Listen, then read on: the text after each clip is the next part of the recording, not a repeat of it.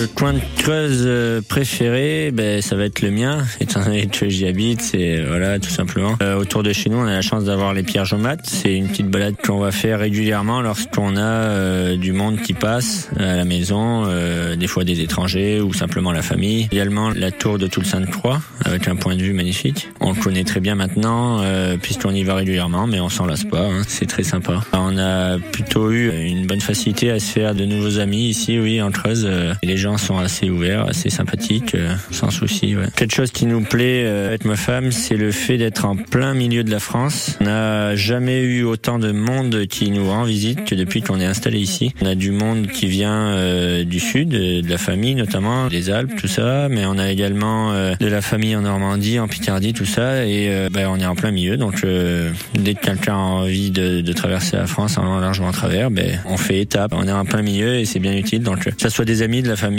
ou euh, oui, qu'importe, on n'a jamais eu autant de monde depuis qu'on qu'on se trouve ici. Ah ben la Creuse, c'est loin d'être un coin paumé. La Creuse, c'est le centre de la France.